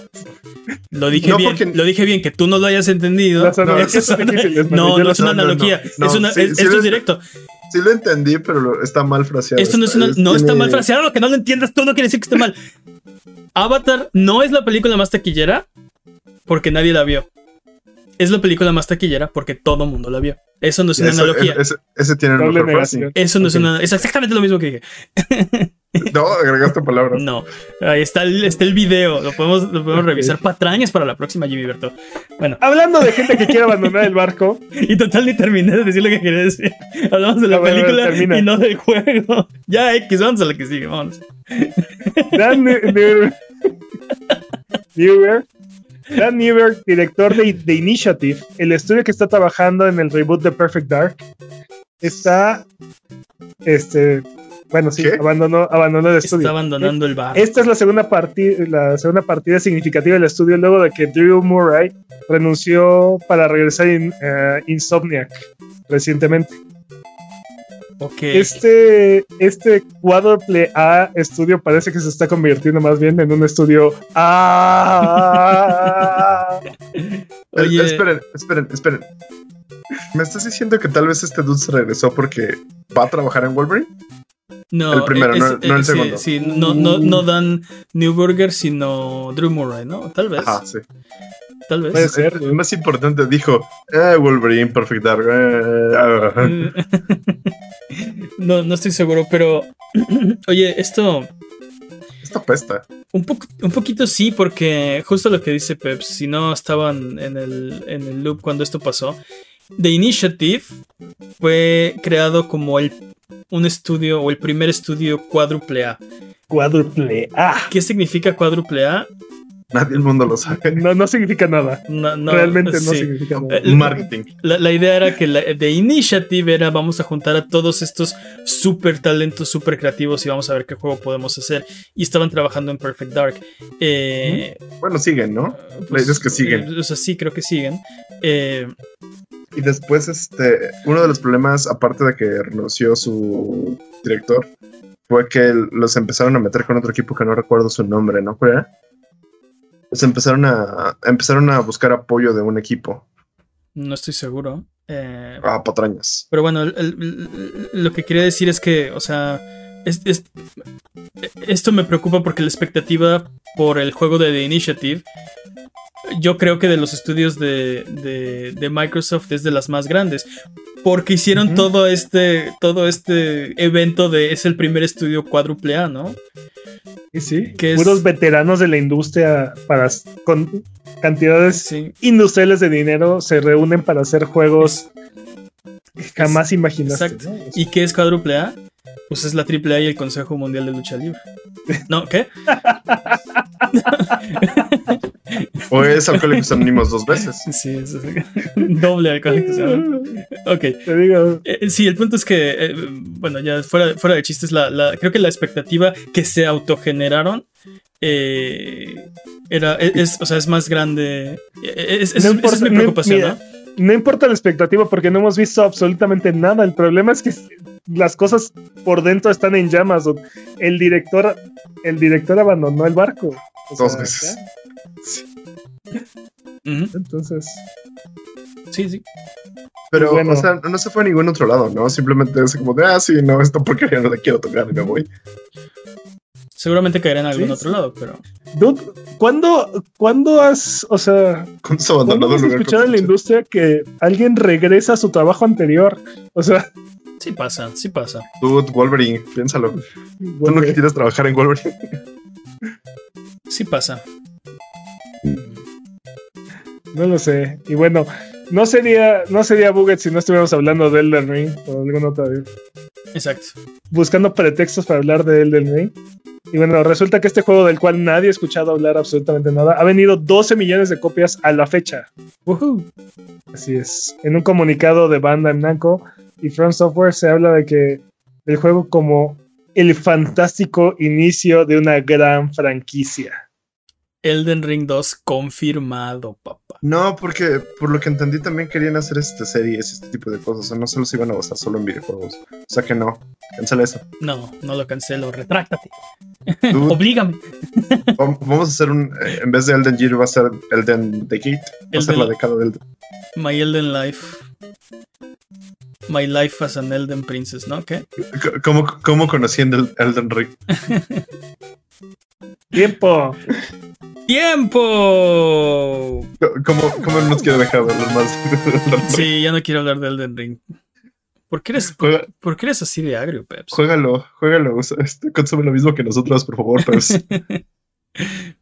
Sí, Únete al club, únete a esta droga llamada Elden Ring. ya, ya, ya ni pude comentar de los 12 millones. Pero bueno, vámonos con lo que sigue. Comenta. Este es el, Oblígame. No, este es el, este es el postcomentario después del run. Sí. no, X, 12 millones. Me pregunto si Square Enix le estaría contento con estos números. No creo, ¿eh? Pero bueno. No creo. E- Estos números son, son números Call of Duty, ¿eh? O sea, estos, estos son 12 millones en menos del mes. ¿Cuánto lleva? ¿Dos, tres semanas? ¿Dos semanas? ¿Tres semanas? Es muchísimo. Sí, sí. Contando. Para, pues, sobre todo para un- el primer juego en una IP nueva. Bueno, pero ¿realmente cuenta como IP nueva? En O este, en este género. Sí, en este género, ¿no? Porque normalmente, ¿qué vende esta cantidad de juegos? Eh, este. GTA, o bueno, juegos de Rockstar. eh, Call of Duty y FIFA. Pero, pero te digo, ¿realmente cuenta como una IP nueva? O sea, este, este juego se podría llamar Dark Souls 4. Sí, fácil, fácil, fácil. O sea, no. Cállense los ojos. Demon Souls 2 también. Pero bueno, también, eh, sea, vámonos. No Bloodborne 1. Sí, No Bloodborne 2. por Bloodborne no, ni Sekiro tampoco. Este no podría ser Sekiro 2 ni Sí, pero Bloodborne. podría- sí, ni siquiera Bloodborne 2 va a ser Bloodborne 2, por ejemplo. Pero bueno, tenemos nuevas fechas para ustedes. Eh, Overwatch 2, el beta cerrado, empieza el 26 de abril. Eh, se pueden registrar, creo que todavía está abierto para. ¿Para? Sí, para en- en- entrarle. Eh, Moss Book 2, Hype, llega a PlayStation VR el 31 de marzo. Y finalmente Roller Champions se ha retrasado. Este juego se supone que va a salir para Windows, PlayStation 4 y Xbox One. Se supone que va a ser free to play. Se supone que ya hubo un alfa y dos betas. Eh, pero bueno, ok. se está. Se, se ha retrasado. Y de hecho, Ubisoft lo hizo. No hizo un anuncio. Lo postearon en su Discord, así como para que nadie se diera cuenta. eh, pero bueno. Estamos, Otro estudio que está en llamas. Digo, Estamos- otro publisher que está en llamas. Ah, sí, pero ese por razones que no vamos a discutir en este momento. Eh, discuti- eh, discutible, ándale. pues. Discu- Discutible esta Discutible semana. esta semana, recomendaciones de Oger. Exacto. Este, ¿Qué tenemos, Jimmy? Discutible. Tunic para Xbox y PC. Discutámoslo Uh, más al rato. Pero espera, Ubu, cómo se pronuncia, Ubu. Ubu. Gracias. Ubu Zelda con mecánica Souls-like que brinda poca información al jugador a través de un hermoso manual como el era de NES, cuyas páginas vas encontrando en el juego y no sabes leer porque es un letrado. Ok. sí. Rifa, jueguenlo. Sí, Sí, está sí, chido. sí, rifa. Sí. Y Mario Kart 8 Deluxe Booster Course Pass. Ay, ese nombre está larguísimo. ¿Qué diablos para Switch? Sí, te digo, cuando tu título ya tiene cinco palabras, perdiste Nintendo. Es Sí. como el Nintendo Switch Online Expansion Pass, Pack, perdón. Igual. Bueno, al menos- al- y mi senpai. A- Al menos no son este Xbox intentando poner nombres. Bueno, Microsoft en general, ¿no? Están en ese nivel. ¿Qué más, Jimmy?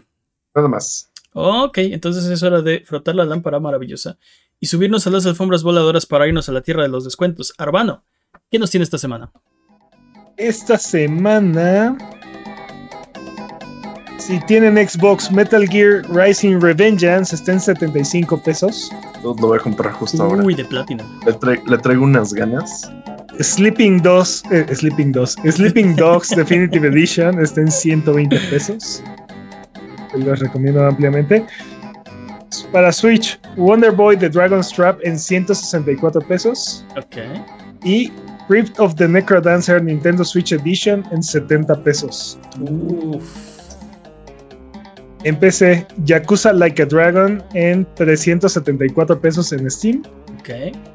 Y Monster Hunter World sin el DLC de Iceborne en 152 pesos. ¡Saguardo! Eviten esa droga, bro. por favor. Oh, no, sí. Inyectenlas En mis venas. PlayStation, Resident Evil 2 y 3 Remake está en 24 dólares. Uy, es momento de pescarlos, dude. Y por ahí nos habían mandado. Este. Alan Toys 1 nos había mandado. Metal Sí. Gear. Metal Gear. Solid de Definitive. Metal Gear Solid 5 Solid 5. de Definitive Edition estaba en 4 dólares, si mal no recuerdo, en PlayStation. Igual en Mi sueño- PlayStation. Mi sueño es que se logre el desarme. Y si ninguno, si ninguno de estos precios les parece, In Sound Mind está gratis en Epic Games Store. No hay mejor precio que gratis. Oye, es el momento de comprar Resident Evil 2 y 3 Remake. Porque el, el parche gratuito para Ah, consola de nueva cierto. generación está bien este año. Sí, sí. Uf. Es cierto. Tan solo tuvieron una consola de nueva generación. ¿Cuál es? Ah, no, espera, sí lo hago. Sí, espera, tengo dos, dice. Sí, sí. Un momento, sí lo tengo. y este, eh, ¿cuál es tu recomendación de esta semana, Peps? Oh, dude. Este, a mí Ay, me mucho. encanta Watch Dogs y por ciento. Pero Watch Dogs no está en esta Digo, lista. perdón, Sleeping Dogs Definitive Edition. Ah, te súper encanta. 120 pesos creo que es una ganga. De hecho, este es uno de los, de los juegos donde que, que no hemos jugado. O sea, me has estado dice y dice y dice y dice que lo juegue por años y yo no le he dado la oportunidad de jugarlo. Y es de los pocos juegos, porque por ejemplo, eh, pasó lo mismo con Shadow of the Damned, pero te hice caso. Pasó lo mismo Ah. con Demon's Souls, pero te hice caso y se convirtió Sí, en sí. mi superjuego favorito. Bueno, no mi favorito favorito, pero de los Pero que sí, más me gustó. Eh, Mira, y este juego no te he hecho caso. A estas alturas no sé qué tan, qué tan bien haya envejecido. Es un juego de mundo abierto. Es- ¿Sabes qué pasa? Ya no hay juego, ya no, ya no proliferan estos juegos. Eh. Era una especie de clon de Grand Theft Auto, pero todo lo hacías a caratazos. Ujú. Entonces, este, ya no hay, ya no hay tantos juegos como, como solían haber de estos. Sin embargo, es tu recomendación de esta semana, así que estamos todos eh, listos para, para probarlo, menos yo. Eh, vamos, vamos de regreso. Recuerda que esto es Sonido Boom, el podcast de videojuegos de Abuget que puedes escuchar en vivo todos los viernes en la noche en twitch.tv diagonal Abuget o todos los lunes en tu plataforma de podcast de confianza o en formato de video en YouTube. Eh, Sonido Boom tiene su propio canal de YouTube al que te puedes suscribir. La descripción, no, no la descripción, la, el, el enlace al canal está en la descripción de este episodio, de donde lo estés escuchando. Vámonos con lo siguiente. Es hora de adentrarnos en la Rubalcova. Ok, no sé si se va a llamar así el- esta sección del programa. Sí, no, ca- cada día está sonando más raro. Entra a la Rubalcova, Jimmy. Eh, bueno, para los que no topan, eh, semanas, no sé cuántos llevamos, hablando de videojuegos al final de, de las noticias, así que vamos a hacerlo esta semana.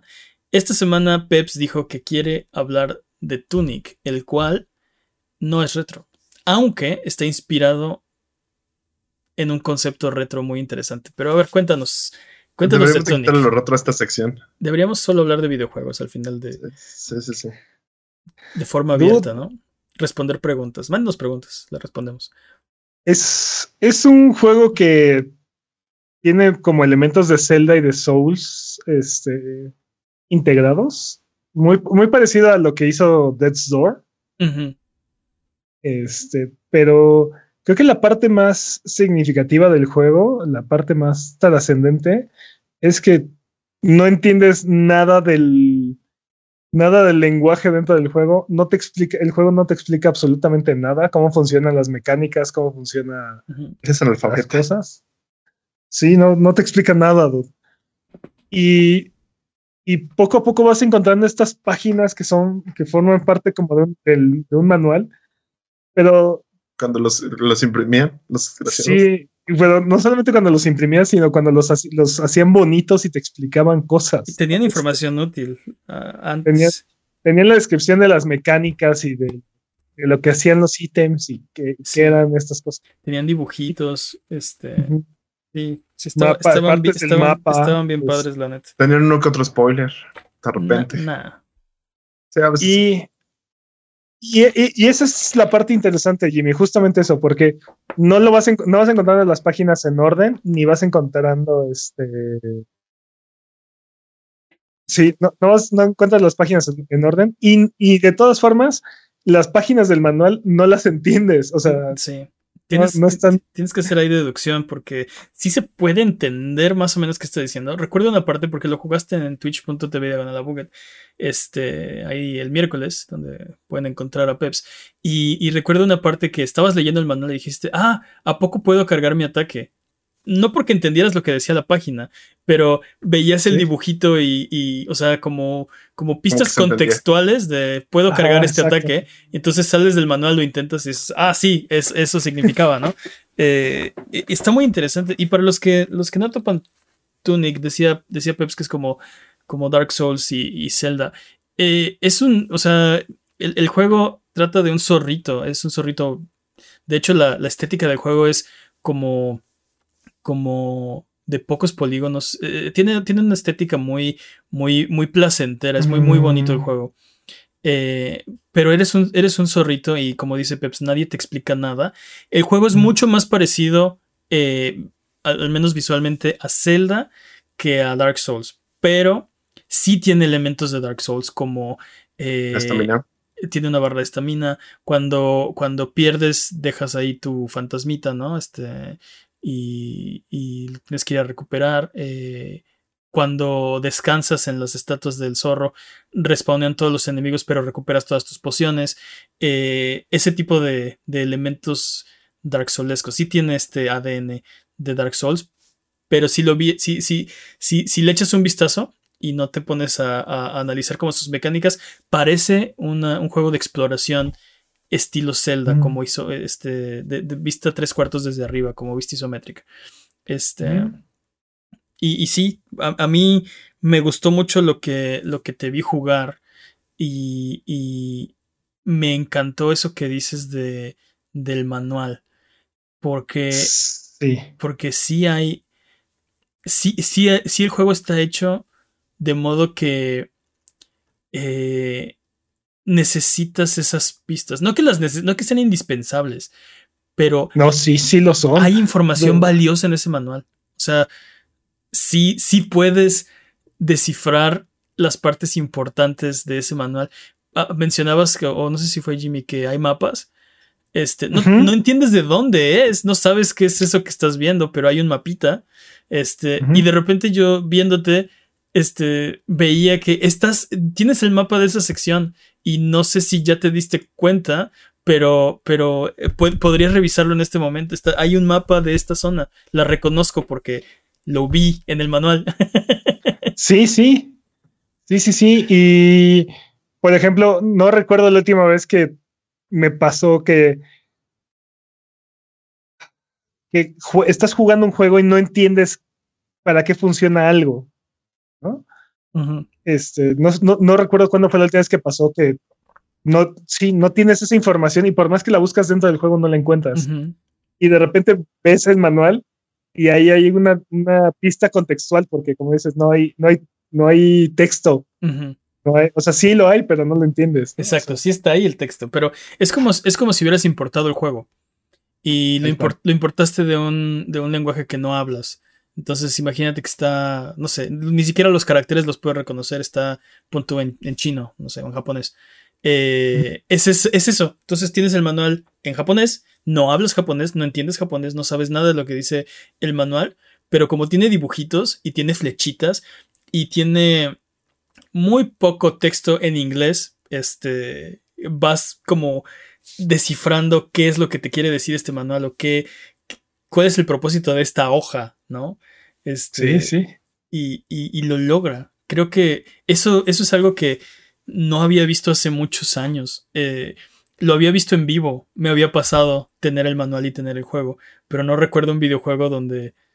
donde... Aparte, sería un juego en el que si te fueras a investigar en, internet o buscas una guía, probablemente te, te arruinaría ya sé, gran parte de la experiencia. Ya sé cuál sí, ya sé qué juego es esto y, también me gustó mucho. Eh, Nino Kuni.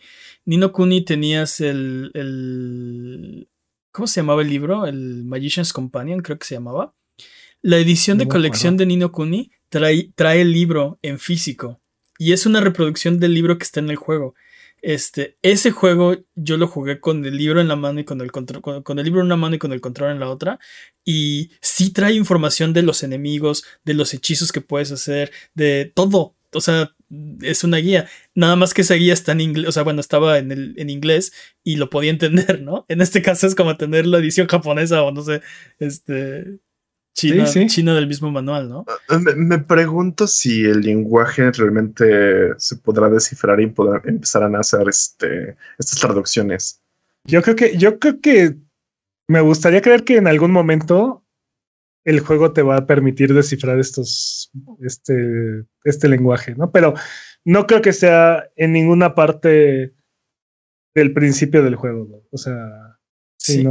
No, no, a, mí me gustaría que se quedara como ese lenguaje y que la comunidad empezara a traducirlo. Eso es lo que me gustaría ver. Porque empieza, hay una parte en la que no sabes qué sirve, para qué sirven algunos ítems y conforme los vas usando, el, digamos que el juego o el, o el personaje, no sé qué sea, porque aparte es como muy meta, ¿no? De repente el, manual, ¿no? este, sí este, te, perdón, cuando usas estos ítems le aparecen los atributos arriba, ¿no? O sea, te dice para qué, digamos que te dice para qué es, ¿no? Entonces, este... O sea, pero en el manual. No sé si, no sé si eventualmente vayas a poder traducir alguna parte o, algunas. Este, no, en, el menú, en el menú te pasa eso. O sea, una vez que usas hay un ítem que te permite mejorar tus atributos, pero para que sepas que uno puedas hacer eso y dos, para qué sirva, lo, lo, encuentras en el manual. No que no lo pudieras hacer antes, pero no sabes cómo hacerlo, ¿no? O sea, no, es intuitivo. Cabe aclarar que Peps fue unas tres o cuatro horas en, en, Twitch. Este, no sé si lo seguiste jugando después, pero esa es, esa es mi experiencia con el, con el juego. Entonces, tal vez después, no, no, no tengo idea si después puedes descifrar el lenguaje. Me, recuerda un poco a Ico y Shadow of the Colossus, donde tienen este, este lenguaje que, que tú como espectador no hablas, este, pero los personajes se entienden. Shadow of the Colossus menos, porque pues tu personaje está solo y lo único que dices es agro y entiendes que es el nombre del caballo, o bueno, suponemos que es caballo, o bueno, que es el nombre del caballo. Ajá. Sí, o sea, podría ser, ¡ay, estúpido! No, eh, no sé, pero es la... y, y, los, y los, los espíritus te hablan en un idioma que, que no entiendes, pero, o sea, te dicen, quién sabe qué están diciendo. Eh, Ico es un poco más eh, comunicativo, eh, porque hay dos personajes, pero igual tú no entiendes nada, ¿no? No sabes que... O sea, te, te, toca como descifrar por el contexto que, que se estarán tratando de decir estos personajes. Pero fíjate, en Ico, exacto, en, en Ico tú eres como un observador, no estás tratando de... No hay nadie diciéndote algo a ti directamente. Ajá.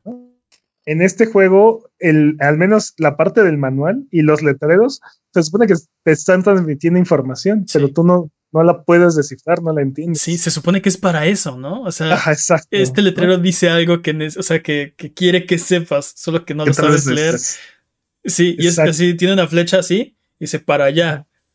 Y una Ah. palabra que no sabes, que no puedes leer. Entonces, ok, Entonces- espero que sea algo bueno. ¿no? Está interesante. Y, y todo, y en el manual pasa eso todo el tiempo, pero aparte, sí se siente mucho como si fuera la importación de un juego japonés, porque ya ves que en los juegos japoneses, los juegos, este, aún en su versión japonesa, usan muchas este, abreviaciones en inglés, ¿no?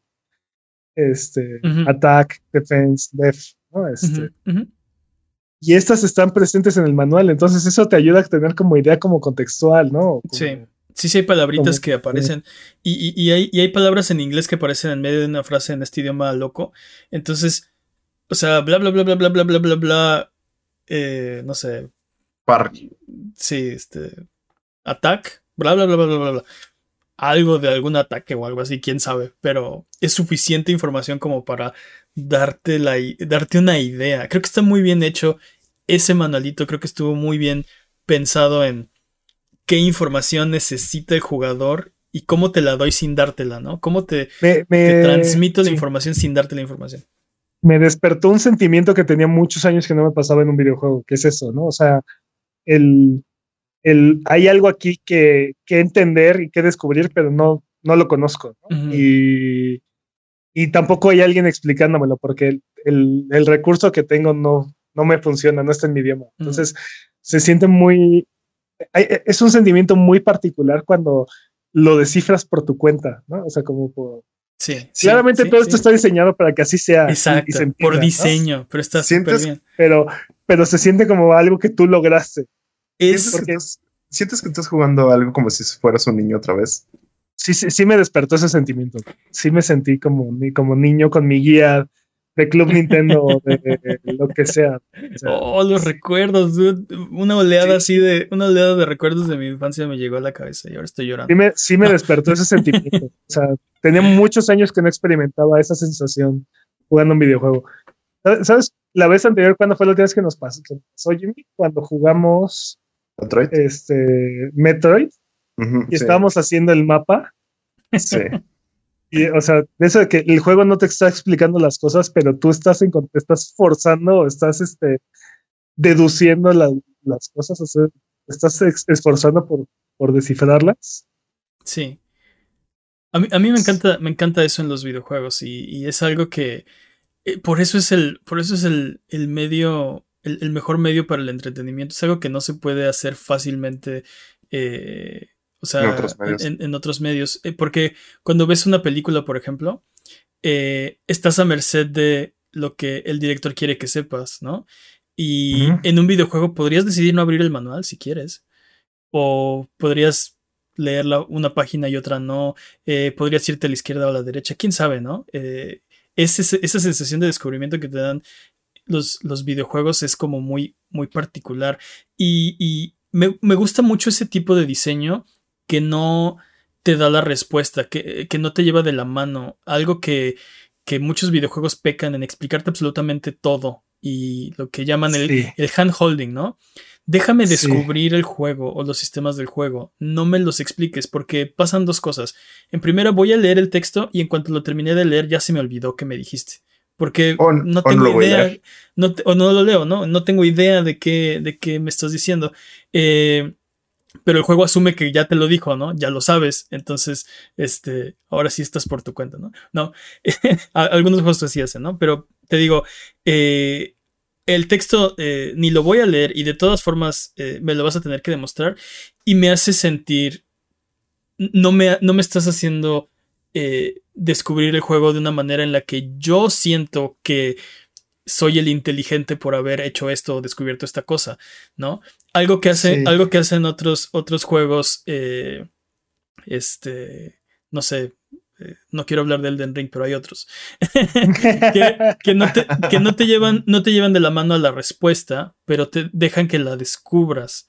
Y, creo que es un creo que es una filosofía de diseño que me gusta mucho que me gustaría que más juegos adoptaran este, no quiero un tutorial de cómo usar el arco. Quiero que me pongas en una situación donde eh, tenga que aprender a usar el arco, si eso es lo que necesito, ¿no? No, no sé, porque es, o sea, es un poco frustrante también, no, no, querer entender una mecánica y no tener la información necesaria para, para descifrarla. Pero es, como, es como el nivel 1 de, Mario Bros. Es como el nivel 1 de Mario Bros. ¿No? no hay un este letrero que diga presiona A para brincar, presiona B para correr, ¿no? Este, los, los, los, signos de interrogación son buenos, los, este, los bloques los puedes romper cuando eres grande. Eso es algo que el, nivel 1.1 y, y 1.2 están diseñados para enseñarte cómo funcionan las mecánicas, pero mueres contra el Goomba y entonces dices, ok, este, ¿qué, qué, qué hago? Empiezas a presionar los botones hasta que encuentras el de brinco. Eso eso es un diseño, sí. Lo, primero que haces es apretar los dos botones y brincas. Y ya después te das cuenta que si lo dejas apretado puedes correr y te terminas azotando con pero, pero creo que tiene, es el, creo que tiene Jimmy razón, ¿no? Lo primero que haces cuando es la primera vez que juegas un videojuego es nada y te mata un Goomba. y dices, ok, eh, creo que eso no estuvo bien. ¿Cómo le hago? Y empiezas a presionar botones, descubres cuál es el brinco, pero eh, eh, el, el genio eres tú. Tú descubriste que puedes brincar. Nadie vino y te dijo press A to jump. La, diferencia es que esos juegos son mucho más simples. O sea, estás hablando de un juego mucho, mucho más simple, infinitamente más simple de lo, de lo que son los juegos modernos. Sí. Pero, y, te digo, no, hay, hay cierta frustración. O sea, sí existe esa frustración de no saber, o sea, saber que existe una mecánica y no entenderla, o no saber cómo aplicarla correctamente. O sea, por eh, ejemplo, en Tunic parece ser que puedes rebotar las balas con el escudo. No he logrado hacerlo. No sé cómo funciona. Creo que también este, eso pasa con, aunque te lo expliquen, a mí me ha pasado múltiples veces que me explican algo según, de, oh, sí, solo tienes que poner esta cosa tan simple aquí y yo, ¿qué? ¿En dónde? ¿De qué hablas? ¿Qué? Como que no son claros. O sea, donde puedes pecar de dar muchas instrucciones y no explicarte, como puedes pecar de no dar instrucciones y no explicarte. Totalmente, totalmente. Pero te digo, no, no, no siento que sea una mecánica que le, que le acomode a todos los juegos. Y eh, me da gusto ver que nos podemos dar el lujo de desarrollar diferentes tipos de juegos y, y tener diferentes filosofías, ¿no? Para desarrollarlos. La última vez que tuve una sensación así, así de retro con otro videojuego fue, fue Demon Souls, ¿no? O sea, el 1-1 de Demon Souls me, me, llevó de regreso con a jugar Mario Bros, ¿no? O sea, al primer Goomba. Sí, deberíamos hacer un video al respecto. Un momento, ya hicimos un video al respecto. Está en youtube.com diagonal a por si quieren, por si quieren darle, darle una checada. Y... Pero no, no, no, no, no, o sea. sí, sí, vayan a verlo. Definitivamente vayan a verlo. No, sí. no, sí este, ¿Quién lo cuenta este día de perdón, perdón, que te, perdón, que te distraje de tu idea. Estabas diciendo que Demon Souls te llevó al regreso a la era del Nintendo. ¿no? Sí, te, digo, estas, estas sensaciones y estas mecánicas, te digo, no son para todos los juegos, pero cuando las aplican bien estos juegos, te digo que se siente que te llevan a otra época, a otra era. Mm. y despiertan sensaciones que no están presentes en la mayoría de las experiencias actuales de videojuegos. Esto me da mucha curiosidad. Si es que acaso hay, hay otras, ¿no? O sea, los juegos hoy, hoy en día están pensados para que no requieras otros recursos. E incluso si te llegas a atorar, ya el PlayStation 5, por ejemplo, tiene una, una mecánica que te, te, te, pone videos, ¿no? De, cómo así se resuelve eso. Sí, sí, sí. Entonces, digamos que... ¿Qué ibas a decir, Jimmy? Ah, creo que ya lo olvidé. ah, ah es claro.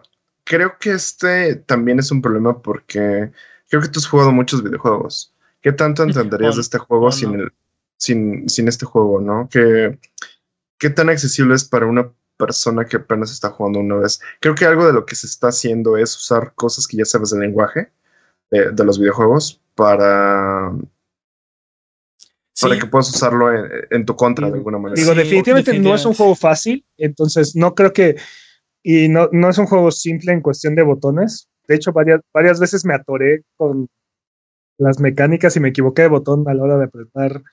Este, o sea, gasté, en lugar de apretar un botón, este, utilicé consumibles o cosas así.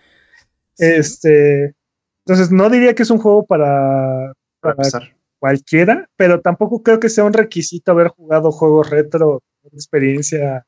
Tengo ganas de hacer ese experimento porque sí está interesante el hecho de que digas que te remonta a algo y justamente tal, me preocupa que el precio de entrada sea haber jugado otros juegos retro o haber jugado más juegos antes. No, pero, o sea, definitivamente hay un lenguaje de videojuegos y este, este no es un juego para, para, para principiantes porque es bastante difícil, no, no es no es eh, un juego sencillo. Pero ese, ese, experimento que, quieres hacer se, puede hacer y, me ha tocado verlo. Si le pones un videojuego a alguien que nunca ha jugado un videojuego, por ejemplo, a tu abuelito o no sé, este... mi abuelito es adicto a los videojuegos. bueno, pero me ha tocado verlo. Sí hay un lenguaje de los videojuegos que no es eh, intuitivo el ser humano no está hecho, o sea, no nace sabiendo jugar videojuegos. Y es muy difícil eh, romper la, expectativa, ¿no? Eh, esas cosas como, como saber que puedes brincar o saber que eh, cuando, cuando tocas un videojuego más o menos tienes una idea de cómo funciona. Porque has jugado muchos videojuegos. No, eso no pasa si no has jugado un videojuego. Y es, por ejemplo, algo de lo más difícil, controlar dos palancas, ¿no? Este, una, persona, una persona que nunca ha jugado videojuegos, es, si le estás pidiendo de verdad una operación manejar, manejar dos ejes es, es, muy difícil y sobre todo en primera persona porque todavía en tercera persona como que tienes una, una referencia que te ayuda a entender cómo se está moviendo la cámara. Pero en, primera persona y, y, a lo mejor ya no te acuerdas, pero incluso a ti seguramente te tomó mucho tiempo este, dominar, controlar un juego en primera persona. Eh, el, problema también es que no lo sientes, ¿no? Porque fue paulatino. Entonces, este. o sea, yo, te puedo decir, yo te puedo decir cuál fue el juego con el que me azoté contra la pared un millón de veces hasta que este, pude empezar a jugar un juego en primera persona. Ah, exacto. Pero fue, fue pura, fue pura necedad. ¿No? O sea, no fue. No fue fácil. ¿No fue porque lo disfrutaras? No, no, es eso. O sea, tenía yo el suficiente interés como para este aprender. Para derribar esta barrera. Pero para la mayoría de la gente que nunca ha jugado videojuegos, la frustración es tal que no pueden jugar. Sí, ese es, ese es el punto. Que como no es intuitivo y no es sencillo, no entienden. O sea, no, no, no se entiende qué están haciendo o, o por qué no funciona y, es frustrante y lo dejan, ¿no? Hay, muchas, hay mucha información que tú tienes por haber jugado videojuegos que una persona que no tiene, que no los ha jugado no tiene, como saber qué puedes agarrar o qué es bueno o qué es malo o... o Rojo malo, verde que, bueno. Que esta pared se rompe, ¿no? Y la, la, lo inmediato es, ¿cómo sabes? ¿No? O sea, es, no, y tú eso. Creo que, creo, que te estás yendo todavía mucho más allá. O sea, como dices, cosas tan sencillas como caminar, disparar, este, ah, me, encanta que cosas tan sencillas como caminar y disparar.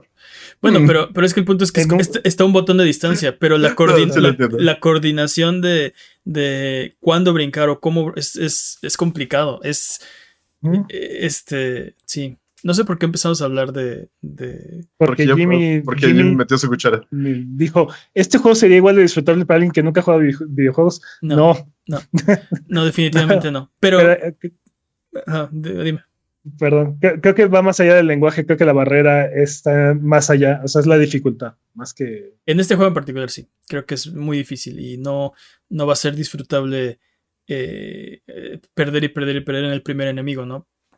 Es lo que te va a pasar. Ah, Este, No lo sé, siento que cualquiera que piense con un videojuego va a hacer lo mismo en cualquier este videojuego, independientemente de su dificultad. Y, y, por ejemplo, no me encantó. eh, este juego aprovecha o utiliza, como tiene una perspectiva como en diagonal de Zelda, este, tiene muchos caminos y muchos pasadizos en donde no estás viendo por dónde vas caminando.